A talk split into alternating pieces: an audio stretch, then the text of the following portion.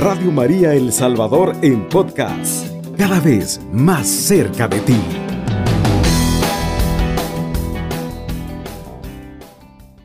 En las lecturas el Señor insiste, ¿verdad?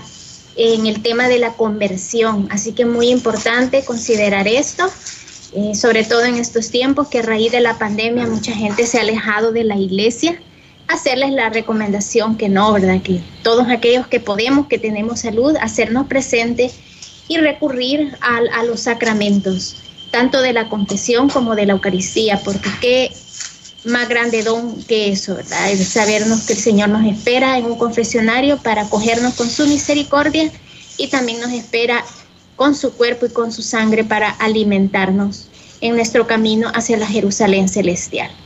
Entonces ya estaremos tratando más adelante con los hermanos Benavides este tema. Pero ahora les doy la bienvenida a ellos, ¿verdad? A la hermana Daisy y al hermano David. Buenos días y bienvenidos, hermanos. Buenos días, hermana Marlene, y buenos días de amigos de Radio María. A todos los que nos escuchan, es increíble y qué alegría llegar al tercer domingo de Cuaresma. Es una inmensa alegría porque cada vez más vamos acercando a a esos días que todos recordamos, ¿verdad? Los días más movidos que son la pasión, muerte y resurrección de nuestro Señor Jesucristo. Y esto hay que vivirlo de corazón.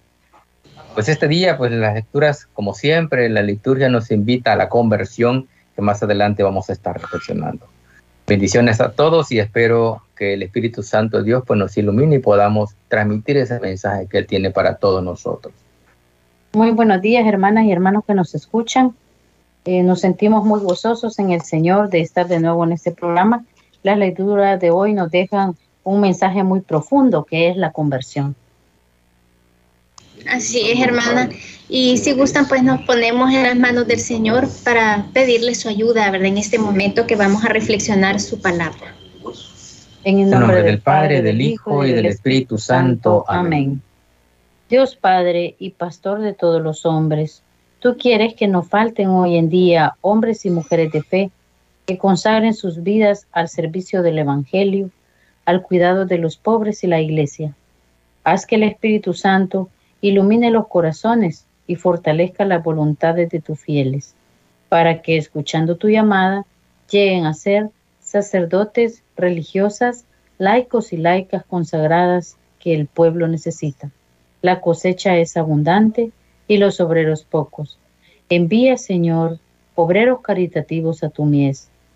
Haz que el Espíritu Santo nos ilumine en este momento de reflexión de tu palabra, para que podamos descubrir tu voluntad y hacerla realidad en nuestras vidas, dando cumplimiento a tu mandato de llevar la buena nueva a donde me envíes. Amén. Amén. Amén. Gracias hermanos. Ahora pues vamos a dar paso a la liturgia de la palabra, ¿verdad?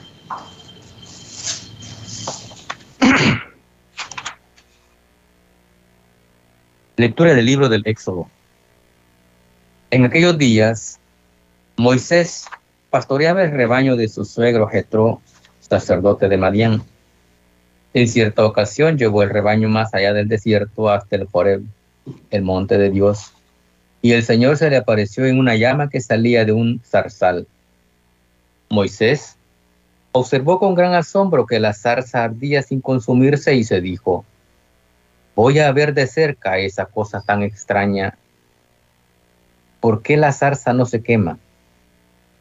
Viendo el Señor que Moisés se había desviado para mirar, lo llamó desde la zarza. Moisés, Moisés. Él respondió, aquí estoy. Le dijo Dios, no te acerques, quítate las sandalias, porque el lugar que pisas es tierra sagrada. Y añadió, yo soy el Dios de tus padres, el Dios de Abraham, el Dios de Isaac y el Dios de Jacob. Entonces Moisés se tapó la cara porque tuvo miedo de mirar a Dios. Pero el Señor le dijo, he visto la opresión de mi pueblo en Egipto He oído sus quejas contra los opresores y conozco bien sus sufrimientos. He descendido para librar a mi pueblo de la opresión de los egipcios, para sacarlos de aquella tierra y llevarlos a una tierra buena y espaciosa, una tierra que emana leche y miel.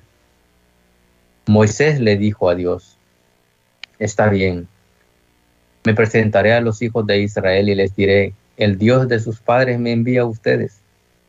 Pero cuando me pregunten cuál es su nombre, ¿qué les voy a responder? Dios le contestó a Moisés, mi nombre es Yo soy. Y añadió, esto les dirás a los israelitas, Yo soy me envía a ustedes.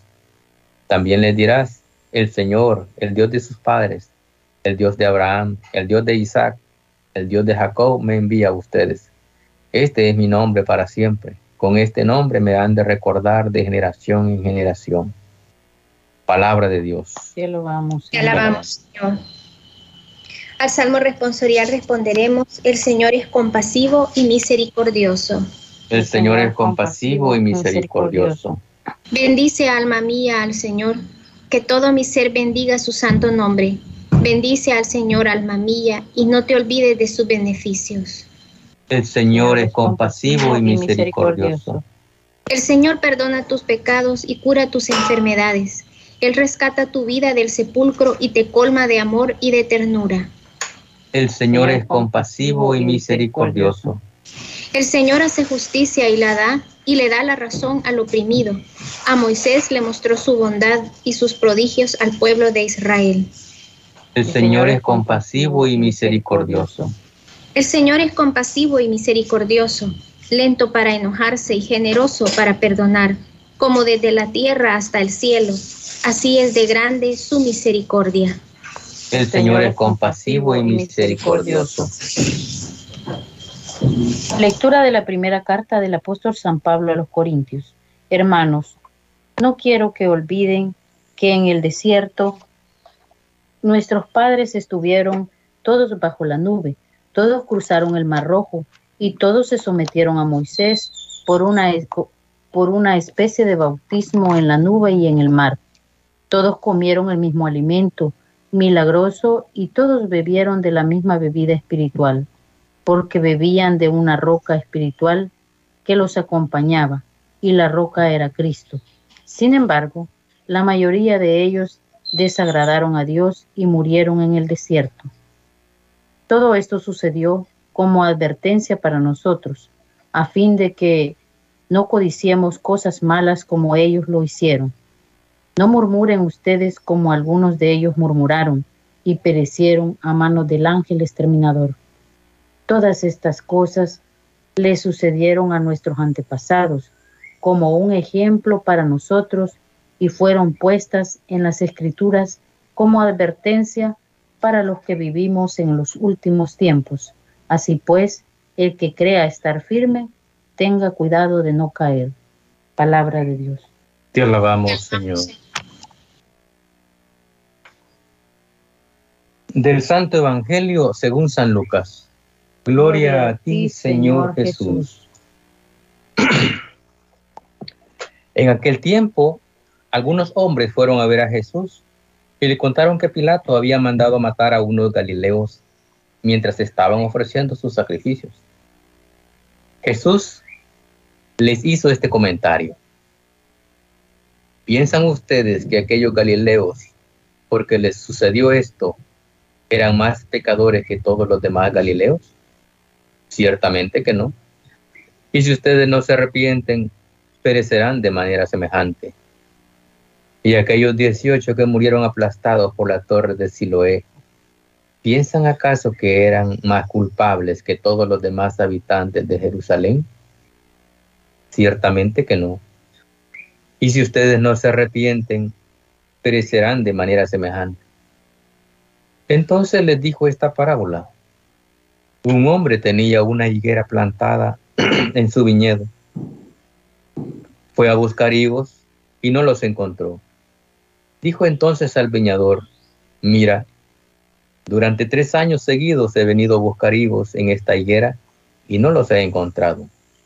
Córtala. ¿Para qué ocupa la tierra inútilmente? El viñador le contestó, Señor, déjala todavía este año. Voy a aflojar la tierra alrededor y a echarle bono para ver si da fruto. Si no, el año que viene la cortaré.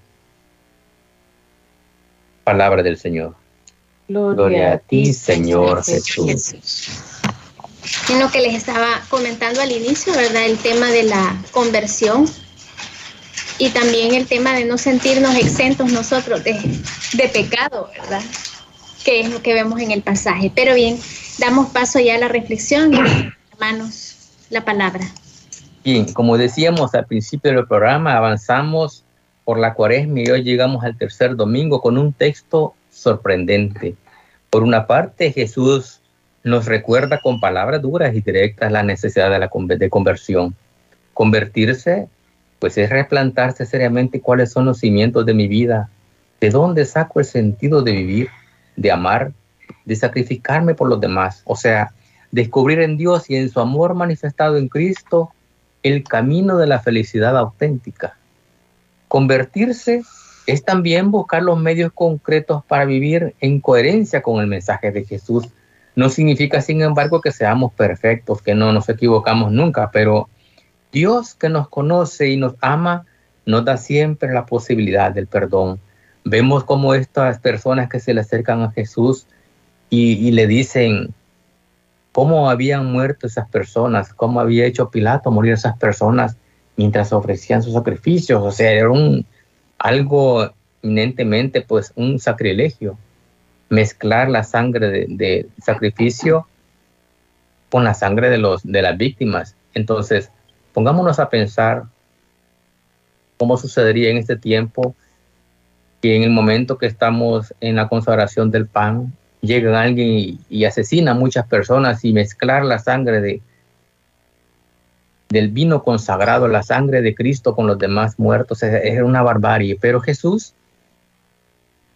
en ese momento no se no condena a Pilato, sino se pone a decirles, porque estas personas como que querían sorprender a Jesús, decirle, miren lo que pasó allá y mira aquí estamos nosotros. O sea, esto les pasó a aquellos porque eran pecadores. Y así nos pudo pasar nosotros quizás pecar de esa manera cuando vemos tantos hermanos que han muerto por COVID. Y hemos escuchado frases como, pero es que estas personas no iban ni a misa. Estas personas quizás ni se levantaban como animalitos y, y nos queremos sentir superiores a esas personas, que es un gran pecado ante los ojos de Dios. Por eso Dios nos dice ahora, o sea, no te sientas que porque sos santo, porque porque eres perfecto, estás con vida. O sea, le dice a ellos, y si ustedes no se arrepienten, correrán la misma suerte. Siempre el Señor nos está invitando a la conversión y es una manera dura, pues, y directa a, a nosotros mismos. Si ustedes no se arrepienten, morirán de la misma manera. Por otra parte, Lucas coloca junto a la primera escena tan exigente una parábola muy tierna el dueño de la higuera fue a buscar higos y no encontró. No le pareció porque era tiempo de cosecha y no habían frutos. El dueño pues reniega diciendo que durante tres años ha venido y no encontró fruto. O sea, como hombre de negocios hace cálculos con sentido común y quiere, quiere cortarla. Pero el encargado del campo, en cambio, pues se muestra más paciente dispuesto a trabajar más de lo normal por aquella higuera que no producía fruto. El encargado, enamorado del campo y de las plantas que cuida, no le resulta indiferente aquella higuera. No es para él solo un negocio, es parte de su vida y no quiere que se la quiten tan fácilmente. Jesús es así. Él está haciéndole de mediador e intercesor ante su Padre por nosotros. Aquí habla de tres años que el dueño ha venido a buscar frutos y no encontró nada. Pongámonos a pensar cuántos años tendrá cada uno de nosotros que Dios quiere encontrar frutos y no los encuentra. ¿Cómo estará Jesús de triste o preocupado porque nosotros no damos frutos? Dios nos exige porque nos ama inmensamente, porque somos parte preciosa de su corazón, porque ha hecho y está haciendo muchísimo por nosotros y porque seamos felices. Bien, vamos, hemos llegado al final de este primer bloque. No nos cambien, vamos a seguir después de esta pausa. Estás escuchando Radio María El Salvador, una voz cristiana y mariana en tu hogar. Bien, hermanos, ya estamos aquí de regreso en nuestro segundo bloque, ¿verdad? De este programa El Evangelio Echevida. Le damos la bienvenida a aquellos que hasta este instante se nos unen y comentarles que estamos reflexionando las lecturas del tercer domingo de Cuaresma. Ya el hermano Benavides nos comentaba un poco sobre el Evangelio y sobre el no sentirnos perfectos y sin pecado, ¿verdad? Mientras que a todos los demás los tildamos de pecadores, olvidando que Dios ha tenido una gran paciencia con toda la humanidad. La verdad que tiene una paciencia histórica, dicen algunos teólogos, porque dos mil años de puro pecado, si nos ponemos a pensar, guerras, tantas divisiones, tantos problemas, ¿verdad? Entonces seguimos pues reflexionando esto y por supuesto el llamado a la conversión. Lo dejo con el hermano Benavides, que creo que todavía iba a exponer una idea, o no sé si la hermana Daisy. Sí, falta un poquito todavía quizás. Les explicaba acerca de cómo este dueño de, la viña había llegado por tres años a buscar este, higos y no encontraba. Entonces, comparábamos esto con nuestras vidas. Pongámonos a pensar cuántos años habrá venido Dios a buscar frutos en nosotros y no ha encontrado nada. Pero igualmente ahí nos explica que Jesús siempre está mediando, siempre está diciendo, déjala más tiempo, yo voy a escarbar alrededor y le voy a colocar abono para que dé frutos. Entonces, ¿a qué se refiere con escarbar alrededor de nosotros, colocar abono para que demos frutos? O sea, Dios nos está exigiendo, y decíamos anteriormente, porque nos ama inmensamente, porque somos parte preciosa de su corazón, porque ha hecho y está haciendo muchísimo por nosotros para que seamos felices. Ahora todos tenemos dones maravillosos que Dios nos ha puesto para dar frutos. Analicémonos, pues, nosotros mismos qué frutos podemos dar. Decimos nadie, pero nadie ha quedado sin dones o, o no tiene nada que darle al Señor, pues toda nuestra vida le pertenece a Él. Bueno, muy importante lo que estás diciendo con respecto a los frutos, ¿verdad? No, no precisamente toca hoy lo, lo de la lectura de los frutos, pero en cuanto a las lecturas que hemos escuchado del Santo Evangelio, pues vemos la paciencia. Eh, Lucas nos da un par de historias que nos llaman al, primero al arrepentimiento y una parábola que ilustra precisamente la paciencia y el amor de Dios. Algunos estudiosos tienden a ver esas historias, llamando, llamado por una respuesta, el ser humano tiene que ser, dar una respuesta individual y la parábola precisamente pues nos narra, nos narra esos hechos. También podríamos decir que cuando Jesús eh, en el Evangelio de San Lucas nos dice, no dice, digamos, quiénes eran estas personas o por qué le cuentan a Jesús esta historia tan terrible, ¿verdad? Que hoy en nuestros días, pues más adelantito vamos a hablar acerca de eso que se sigue dando, ¿verdad? La muerte de, sacerdotes que se ha mezclado el pan, el vino y la consagración y, que han ocurrido estos asesinatos muy terribles. Entonces, lo más probable que se cree que eran personas comunes y corrientes las que le fueron a decir a Jesús, que esperaban que Jesús les diera un sentido a una situación tan absurda y que les ayudara a ellos a entender por qué esos galileos, eh, por qué esos galileos sufrieron algo tan terrible, si habían violado alguna ley romana o habían ofendido a Dios. Quien quiera que fueran, ¿verdad? De cierto esperaban una respuesta empática de Jesús. En cualquier cultura de victimización, eh, Israel con razón se siente victimizada por Roma en esa época. Historias como esta demandan una respuesta, digamos, una respuesta como, como a veces decimos, uy, qué tan terrible lo que ha sucedido, eh, otras respuestas más aceptables van desde esos malvados romanos. Ya no podemos tolerar esto, vamos a deshacernos de ellos. Entonces había una gran controversia en el pueblo de Israel. Jesús, sin embargo, responde de una manera completamente inesperada, diciendo, ¿pensáis que estos galileos, porque han padecido tales cosas, hayan sido más pecadores que todos los galileos? De hecho, a través del Antiguo Testamento, y en la mente del pueblo de Israel el pecado y el juicio están estrechamente relacionados. Es muy reconfortante creer que el sufrimiento es resultado del pecado. porque elimina la casualidad, explica el sufrimiento y nos ofrece una manera de evitar los desastres que vemos caer sobre nosotros. Esta misma respuesta que Jesús le dio en la primera historia, Jesús niega que esas personas que murieron, esos 18, fueron más pecadores, pero usa la oportunidad para llamar a, los oyentes, a las personas que le, le preguntan, al arrepentimiento. Otra vez el propósito en la condenación, sino en la redención. Jesús se centra en ese llamado al arrepentimiento, en esa redención. Nos muestra que no es muy tarde para todos, para todos los que escuchamos su voz no es demasiado tarde y todo lo que vemos aquellos desastres y aquellas desgracias no es tarde. Al contrario, pues decimos, la salvación sigue siendo posible para cada ser humano.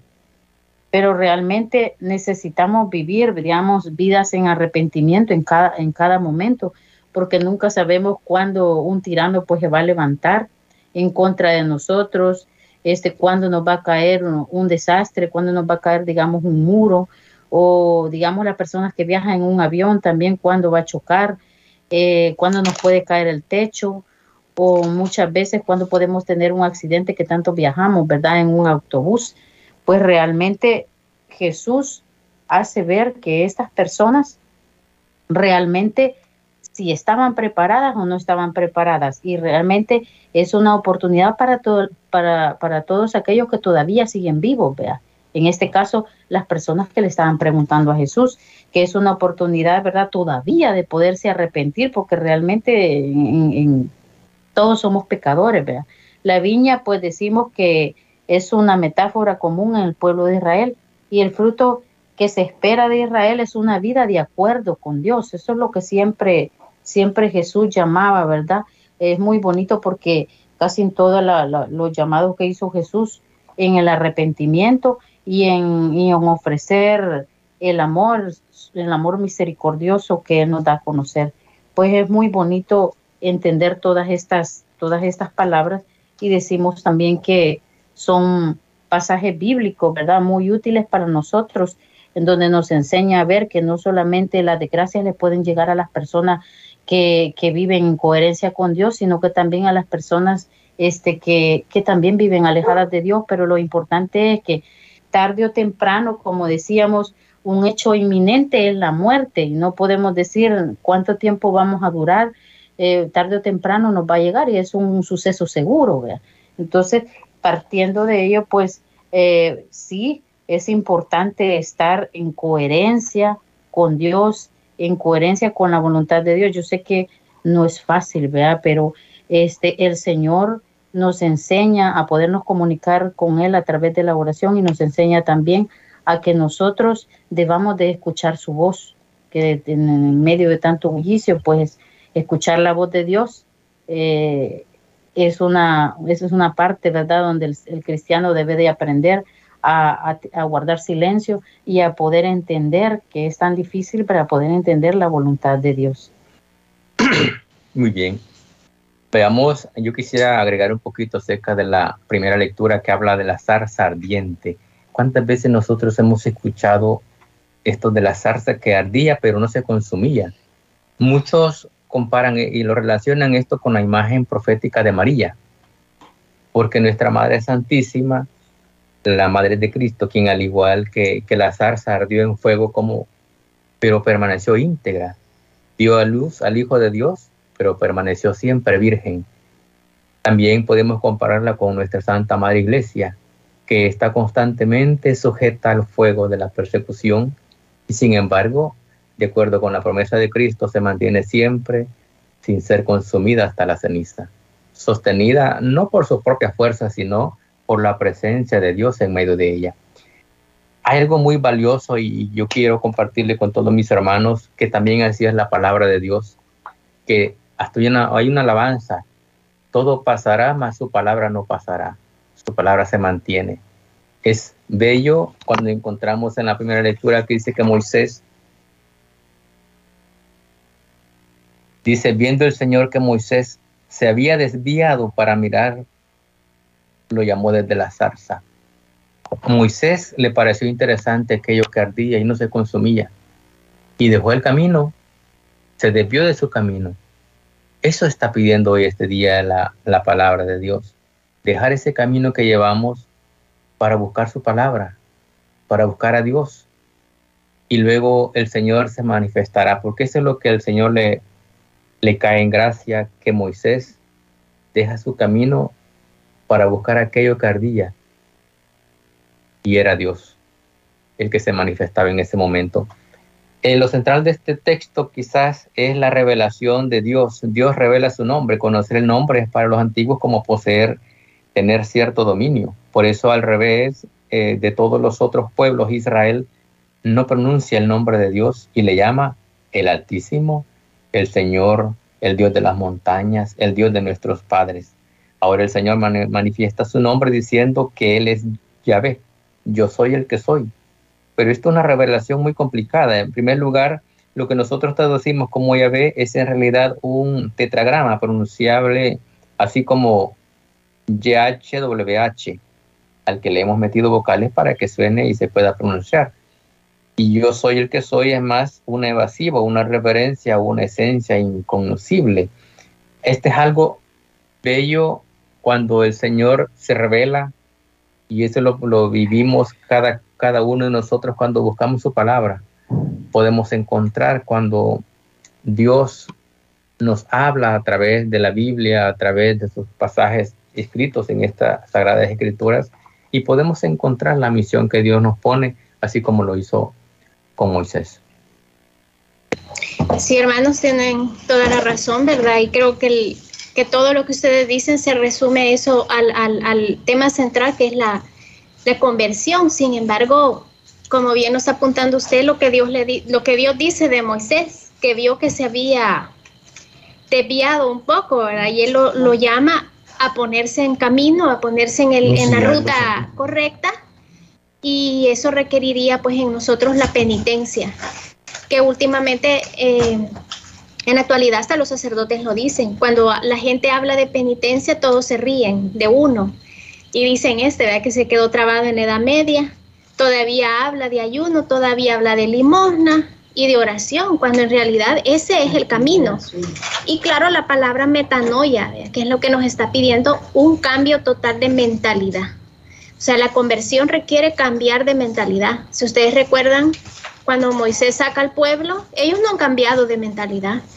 A cada rato le dicen volvamos a Egipto porque allá comíamos.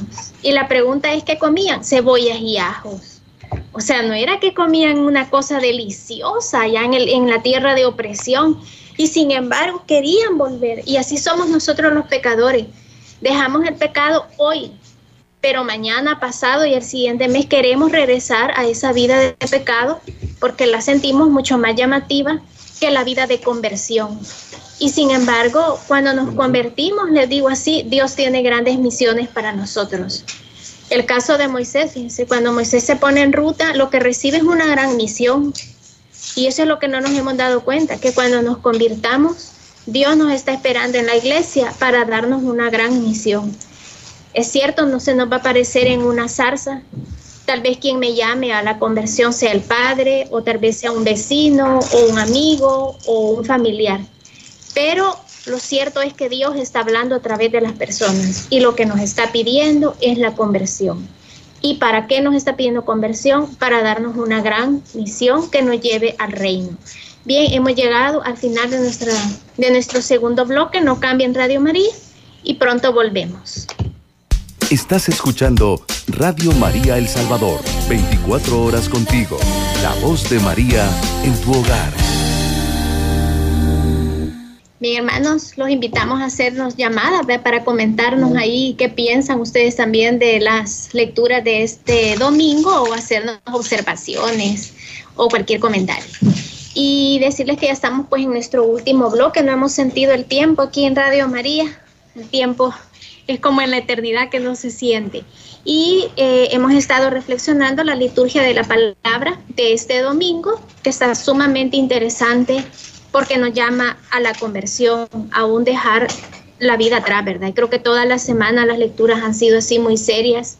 Tal vez el día jueves la lectura del rico Pulón a mí me llamó mucho la atención, porque como dicen los teólogos, no se condenó por ser rico, se condenó simplemente porque se cerró a la palabra del Señor. ¿Y qué es lo que la palabra nos pide? Pues darnos al prójimo. Y eso es lo que a veces no queremos hacer.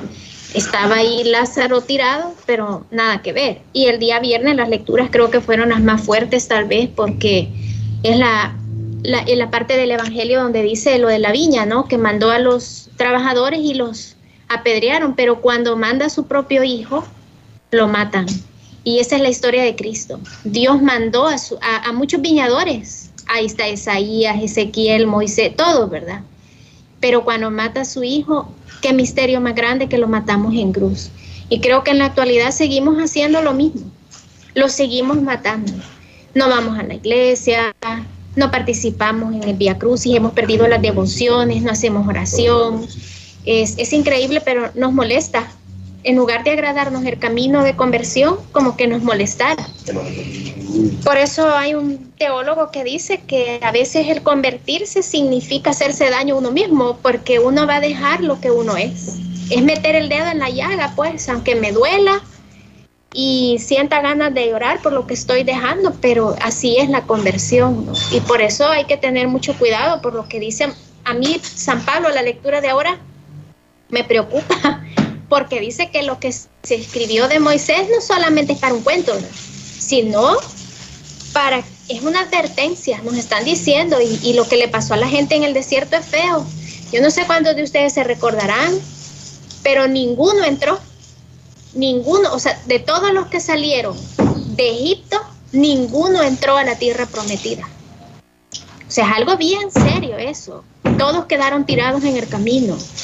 El único que entró fue Josué, me recuerdo yo, y Caleb. Son los dos únicos. Ni el mismo Moisés entró, porque Moisés dudó en el momento del agua, ¿verdad? Golpeó dos veces la roca cuando era una, y Dios después se lo recordará. Entonces, hermanos, la pregunta está ahí. ¿Vamos a quedar tirados en tierra seca porque no dimos fruto como la viña o, o vamos a producir? Y esto no es milenarismo, no es cuestión apocalíptica de que los señores Benavides y yo les queremos meter pánico, no, sino que es un hecho real.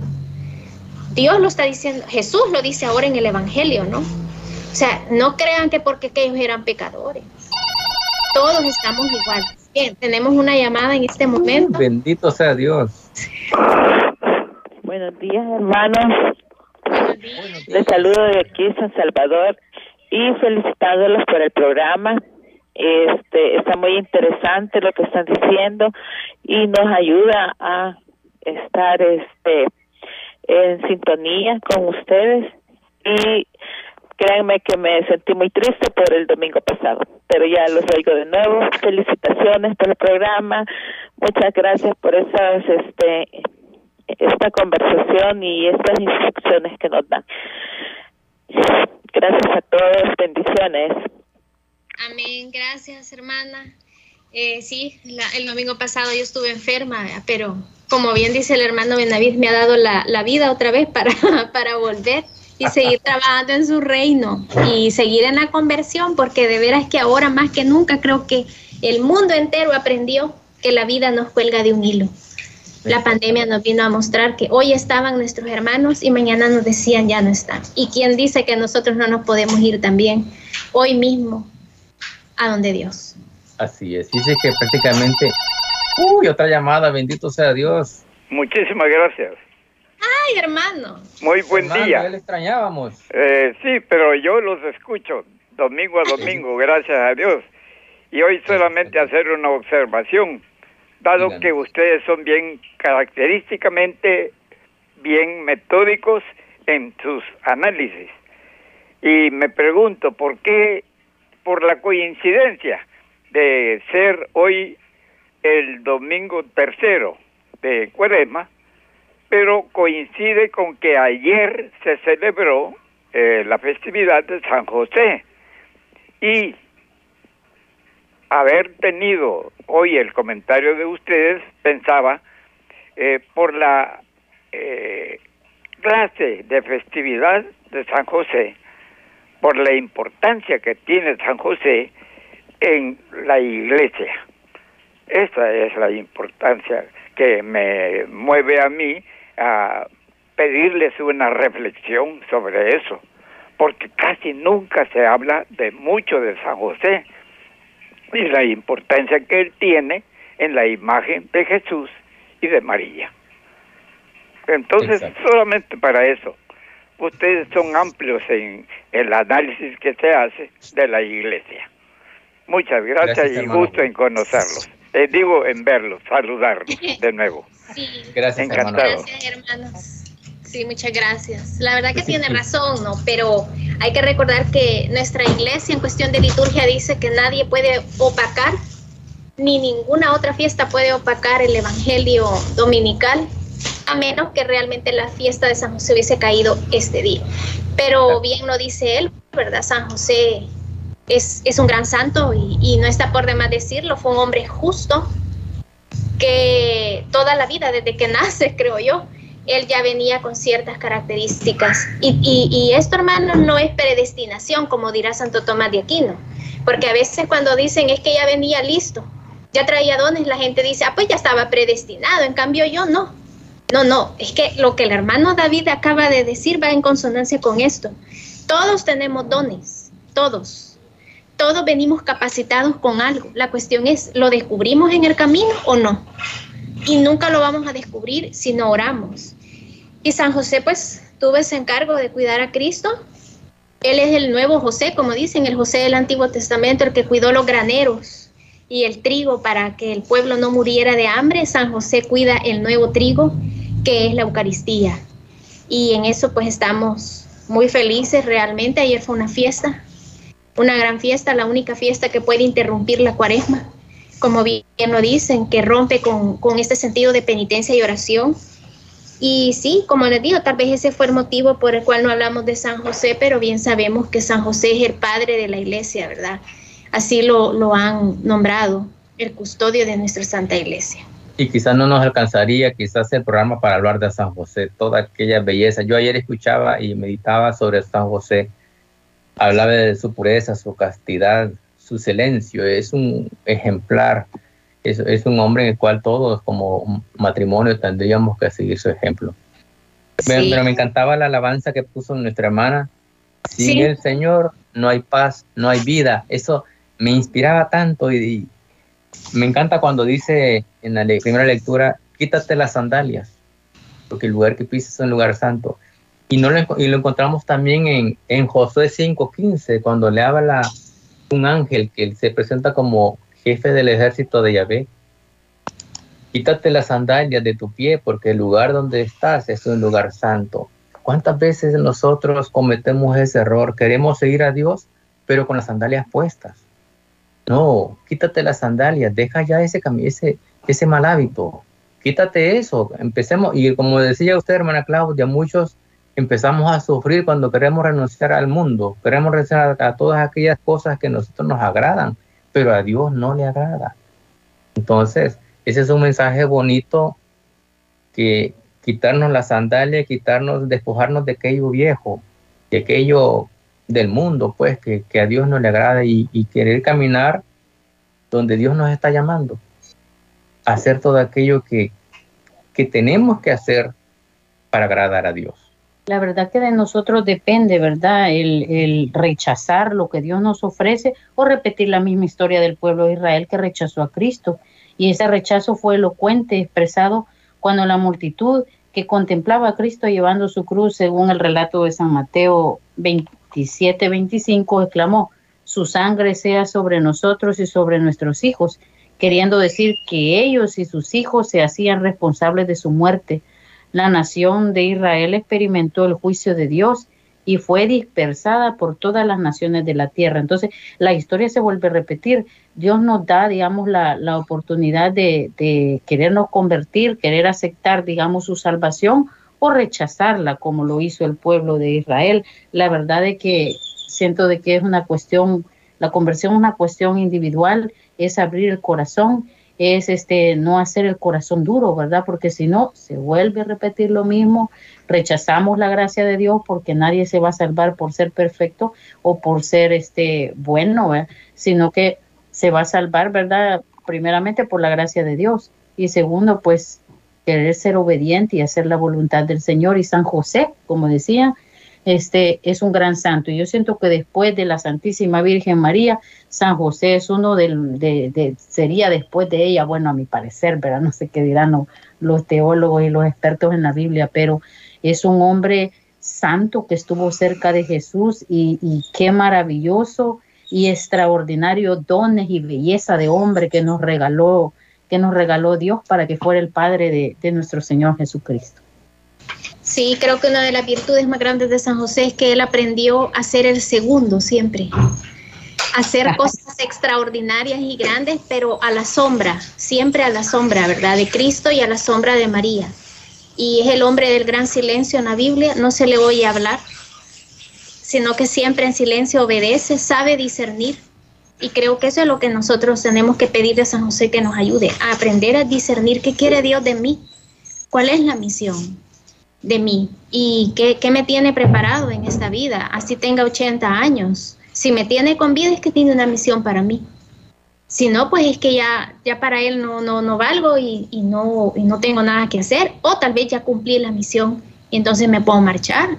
Pero mientras tenemos este momento de cinco semanas, creo que son, hasta llegar a la Semana Santa, para podernos convertir, para podernos decidir si damos fruto o como dice la hermana, nos negamos a la gracia, que eso sería para mí, y creo que para Dios también así es, es lo más terrible que un ser humano se niegue a la gracia que nos está dando, porque ya lo dice el Salmo, que Él es misericordioso, y entonces ¿cómo vamos a, a dejar de lado o vamos a ignorar ese amor infinito de un Dios compasivo y misericordioso? Que miren que si uno de veras hiciera cuenta de todos los crímenes que hemos cometido como humanidad, si nosotros fuéramos Dios, creo que ya hubiéramos llovido tres días dinamita, dice un escritor, y un día fuego y el mundo se acabó, porque son tantos los pecados que hemos cometido y sin embargo Dios nos tiene paciencia, una gran paciencia.